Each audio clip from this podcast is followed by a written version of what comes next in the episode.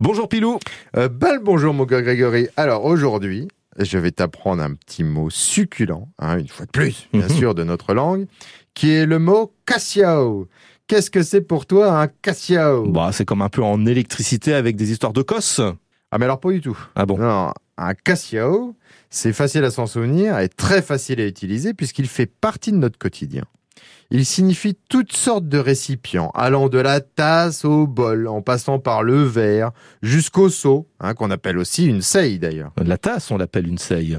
Non, le seau. Ah. je viens de te dire. Mais le cassio, c'est du dé à coudre, en gros, jusqu'à la taille d'un seau, quoi, Mhm. tu vois. C'est un contenant. Donc souvent pour mettre du liquide la plupart du temps. Mais je t'avouerai qu'on l'utilise plus pour un verre ou une tasse. Il a des synonymes, ton, ton Cassio Alors, déjà attention à la prononciation. Ah. Oh. hein. On dit bien un cassio, Cassio. hein, un cao. Cassio. Voilà. Oui, on peut dire un cassin ou un cossio. Mhm. hein, tout simplement. Donc si vous n'arrivez pas à faire ce A qui se ferme en O, hein, le cassiao, dites tout simplement le cossio. Ça fonctionne très bien. Alors, je vais quand même essayer. On va aller se servir un petit Cassio. Merci Pilou, à bientôt. Euh, Ah, faut point oublier de le laver, hein, par contre, avant le cossio. hein. Allez, à tout bientôt, mon gars Grégory.